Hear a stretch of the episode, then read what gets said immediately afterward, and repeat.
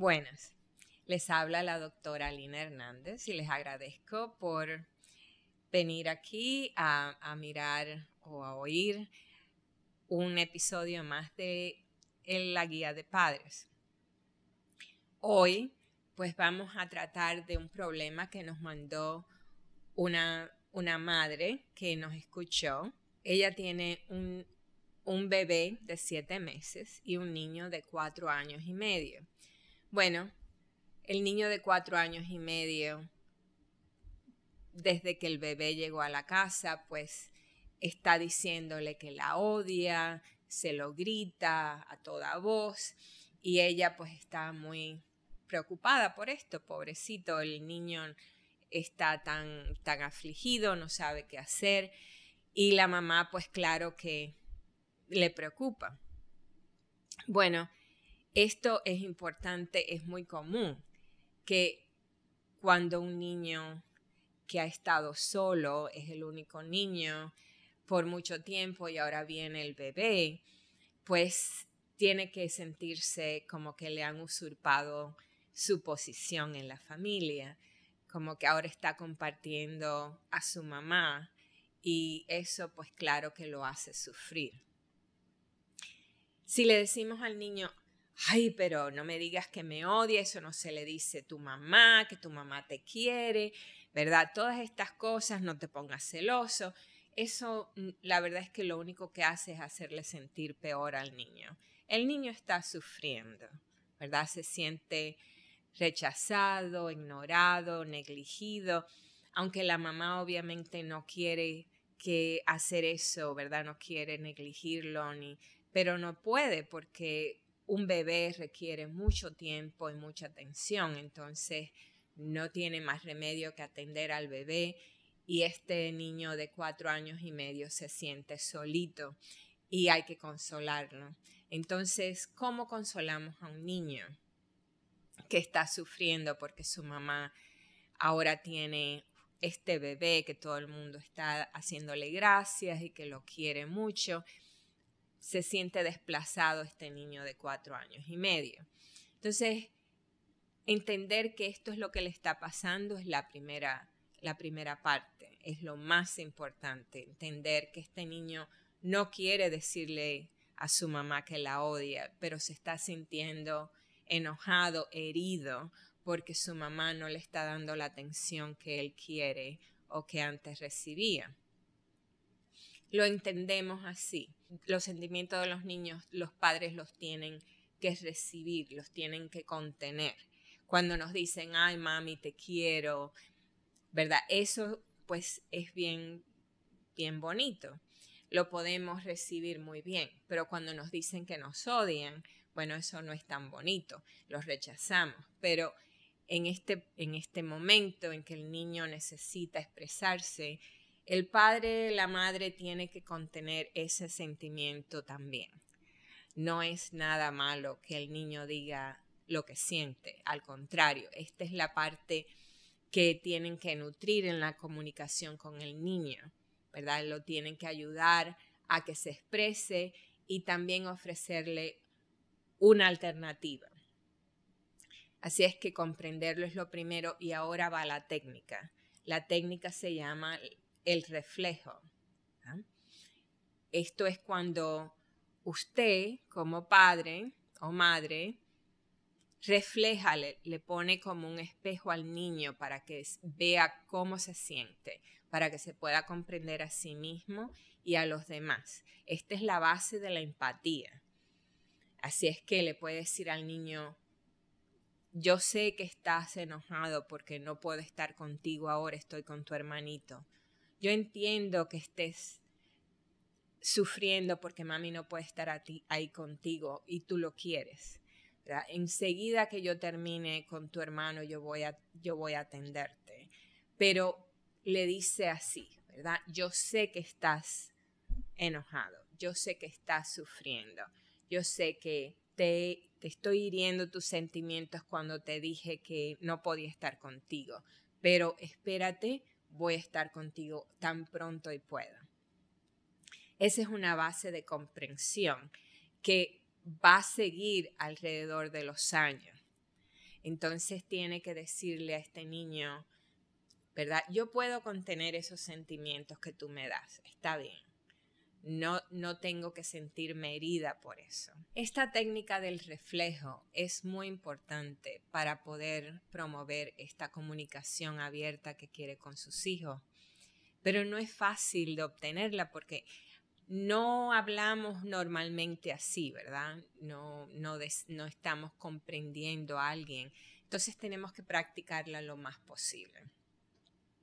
Hay cuatro sentimientos básicos que tiene que empezar a practicar con esta técnica. Tenemos el dolor, la alegría, el miedo y la ira. De todos, obviamente la más fácil de reflejar es la alegría. Como, ay, te ves muy feliz hoy, ¿verdad? Eso es un reflejo. A todos nos gusta oír eso, oh, te ves muy contenta. Pero los otros sentimientos no nos gustan tanto, así es que tenemos que ver cómo los reflejamos para que la persona lo acepte, lo entienda, se, le ayude a comprenderse a sí misma y también le ayude a comprenderla a usted y a los demás. Otra vez, a crear ese, ese sentimiento de empatía. Por ejemplo, cuando un niño está triste, le podemos decir, ¿verdad? Te veo un poquito triste por esto.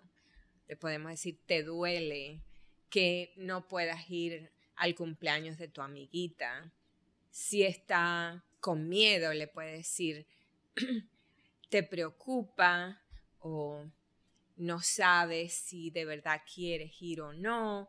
Puede, porque esto de decirle al niño que si te da miedo, muchas veces lo rechaza, como que no queremos apreciar esto de nosotros, de que tenemos miedo a algo.